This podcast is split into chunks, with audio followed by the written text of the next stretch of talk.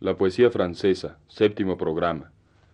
Pasa el sábado 17 a las 6 de la tarde. Participan Ulalume de González de León y Enrique Lizalde.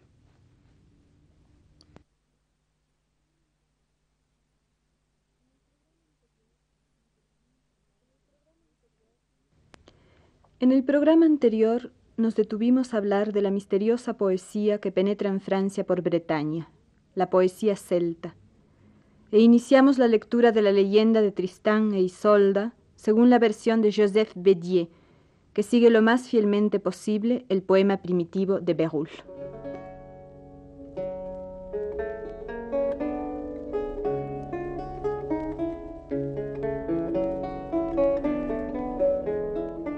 Señores, ¿queréis oír un hermoso cuento de amor y de muerte? Es el de Tristán e Isolda, la reina. Escuchad cómo se amaron, con gran alegría, con gran duelo, cómo murieron por su amor el mismo día, él por ella, ella por él. Así comenzaba la historia. Vimos ya cómo los amantes bebían el filtro mágico que los haría amarse para siempre, con todos sus sentidos, con todo su pensamiento, en la vida y en la muerte. Pero aun cuando Dios es comprensivo y tolerante para ellos, aun cuando deja que Isolda tome entre sus manos el hierro candente sin quemarse, jurando que es inocente, el destino trágico de los enamorados se va cuajando en forma inexorable.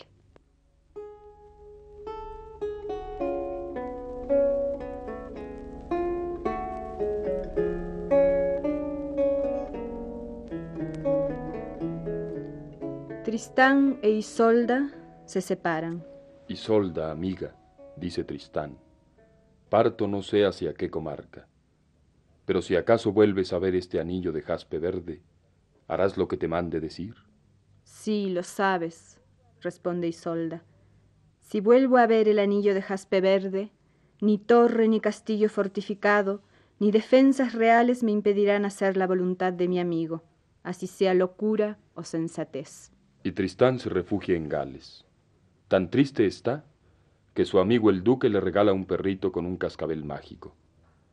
Tal era la maravillosa virtud del cascabel que el corazón, al oírlo sonar, tan dulce, alegre y claro, olvidaba toda pena. Pero Tristán sabe que Isolda sufre también y le envía la bestezuela con un juglar sabio y astuto que sale para Cornualles. Isolda escucha el cascabel mágico, comprende. Ah, piensa, Sería bueno que conociera yo el consuelo mientras Tristán es desdichado. Habría podido quedarse con el perro encantado y olvidar así todo dolor. Por cortesía ha preferido enviármelo, darme alegría y volver a su miseria, pero no está bien que sea así. Tristán, quiero sufrir tanto tiempo como tú sufres. Y renuncia al cascabel. Los amantes no podían ni vivir ni morir uno sin otro. Separados no era la vida ni la muerte, sino la vida y la muerte al mismo tiempo. Tristán, en su exilio, piensa que Isolda lo ha olvidado. Entonces encuentra otra joven, rubia como la amada y con el mismo nombre. Es hija del duque Oel, cuyas tierras han sido rescatadas por Tristán. Quiero agradecértelo, le dice el duque. Mi hija, Isolda, la de las manos blancas, nació de duques, reyes y reinas. Tómala, te la doy. La tomo, señor, dice Tristán. Ah, señores, ¿por qué dijo esas palabras? Por esas palabras había de morir. Llega el día de la boda y llega la noche. Tristán siente que ha traicionado a las dos Isoldas y haya un pretexto, una promesa, para permanecer casto. Pero un día mientras cabalga en compañía de su hermano, y solda la de las manos blancas, atraviesa un charco. El agua le salpica la cintura. Y Solda ríe. Linda hermana, ¿por qué ríes? le pregunta el duque. Por un pensamiento, hermano. Cuando el agua saltó hacia mí, le dije, Agua, eres más atrevida de lo que ha sido nunca el osado Tristán. Por eso reí, hermano, pero he hablado demasiado y me arrepiento. Entonces, el hermano de Isolda averigua la verdadera historia de Tristán y se conmueve. Le pide a Tristán que lo acompañe a la tierra del rey Marcos para ver una vez más a Isolda la rubia y saber si la ama todavía. Isolda la rubia languidece de amor y soledad. Vienen aquí esos versos que toda Francia conoce. La dame chante doucement, sa voix s'accorde al instrument. La dama canta dulcemente, su voz se une a la del instrumento. Las manos son bellas, el poema es bueno, bajo el tono y dulce la voz. Vienen a anunciarle que Tristán ha llegado, que lo han visto en el camino, que lo llamaron tres veces en nombre de Isolda y que no se dignó responder.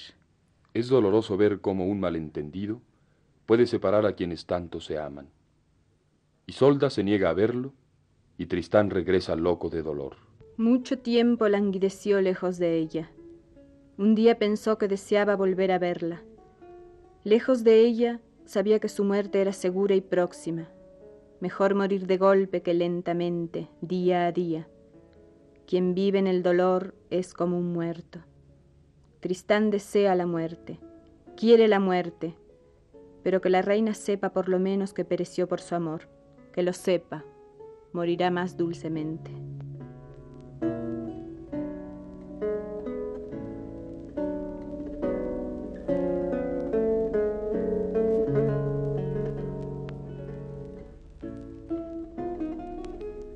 Tristán llega a Cornualles. Se corta al ras los hermosos cabellos rubios, dibujando una cruz en su cabeza. Se unta el rostro con un licor hecho con hierbas mágicas de su tierra, y al punto muda de color y de aspecto su rostro, tan extrañamente, que nadie en este mundo podría haberlo reconocido. El portero piensa que es un loco. Este episodio es el que narra el poema anónimo que mencionamos antes, La locura de Tristán. Cuando le preguntan de dónde viene, Tristán responde, de las bodas del abad del Mont, que es amigo mío. Se casó con una abadesa, una dama rolliza que lleva el velo. De Besançon hasta el Mont, sacerdotes, abades, monjas y clérigos saltan, juegan y bailan a la sombra de los grandes árboles. En medio, risas y gritos, arrastrando tras él a la multitud, llega hasta los reyes. Amigo, ¿qué vienes a buscar? pregunta el rey. A Isolda, a quien tanto amé. Tengo una hermana para vos, la bella Brunilda. La reina os aburre, probad con esta, hagamos el cambio. Os doy a mi hermana, dadme a Isolda, la tomaré y os serviré por amor. El rey se ríe y dice al loco, Si te doy a la reina, ¿qué harás con ella? ¿A dónde la llevarás? Allá arriba, entre el cielo y las nubes, a mi linda casa de cristal. El sol la atraviesa con sus rayos, los vientos no la conmueven. Isolda duda le han tendido tantas trampas. Pero el perro reconoce a Tristán. Sensatez o locura, aquí estoy. Tómame, Tristán, dice Isolda, y se desmaya sobre el pecho de su amigo. Cuando vuelve en sí, Tristán la abraza, besa sus ojos y su rostro. Entra con ella a la tienda. Entre sus brazos tiene a la reina. Amiga, le dice, debo huir. No tardarán en descubrirme. Debo huir y sin duda no regresaré jamás. Se acerca mi muerte. Lejos de ti, moriré de mi deseo. Amigo, responde Isolda, cierra tus brazos y apriétame contra ti tan fuerte que en el abrazo se rompan nuestros corazones y vuelen nuestras almas. Se acerca el momento. ¿No hemos bebido ya toda miseria y toda alegría? Cuando todo se cumpla, si te llamo, Isolda, ¿vendrás? Llámame, amigo. Sabes bien que iré.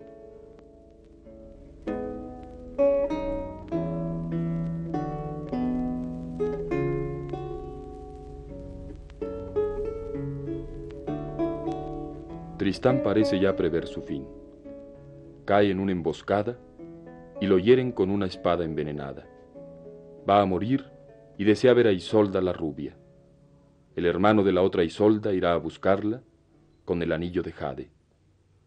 Si traéis a la reina, dice Tristán, izad la vela blanca. Si no la traéis, izad la vela negra. Isolda, la de las manos blancas, escucha tras la puerta y desfallece. En Carex, Tristán languidece, suspira por la llegada de Isolda. Nada lo consuela, y si vive aún es porque aguarda. Escuchad, señores, una aventura dolorosa, lamentable para quienes aman. Isolda se acercaba. Los acantilados surgían a lo lejos y la nave avanzaba más alegre. En el mástil más alto, Caerdán y sola vela blanca. A la tercera noche, Isolda soñó. Había en su regazo una cabeza de jabalí que ofendía sus ropas con su sangre, y se dio cuenta de que ya no vería a su amigo con vida.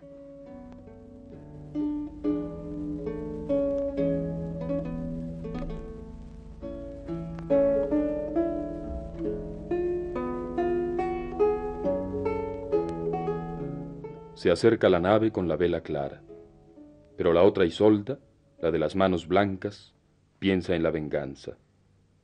La vela es toda negra, dice a Tristán. Este no puede retener ya la vida. Repite tres veces. Isolda, amiga. A la cuarta entrega el alma. Llega Isolda la reina. Tristán ha muerto. Entonces ella se volvió hacia el oriente y le rogó a Dios. Luego descubrió un poco su cuerpo, se tendió junto a su amigo, todo a lo largo de él. Lo besó en la boca y en el rostro. Su abrazo fue apretado, cuerpo contra cuerpo, boca contra boca, entrega el alma. Muere junto a él por el dolor de su amigo. Cuando el rey Marco se entera de la muerte de los amantes, atraviesa el mar hacia Bretaña y hace fabricar dos sepulcros. En su nave regresa a Cornualles con los cuerpos amados, que entierra a un lado y otro de una capilla. Durante la noche, de la tumba de Tristán, surge una planta verde y frondosa, con fuertes ramas y flores perfumadas. Elevándose por encima de la capilla, va a hundirse en la tumba de Isolda. Señores, los buenos trovadores de antaño, Berulle y Tomás, y Monseñor Elard, y el maestro Gottfried, contaron este cuento para todos los que aman, no para los demás. Os envían un saludo. Saludan a quienes están cabizbajos y a quienes son felices, a los ansiosos y a los descontentos, a los alegres y a los que sufren, a todos los amantes, que puedan encontrar aquí consuelo contra la inconstancia, contra el despecho, contra la pena, contra todos los males de amor.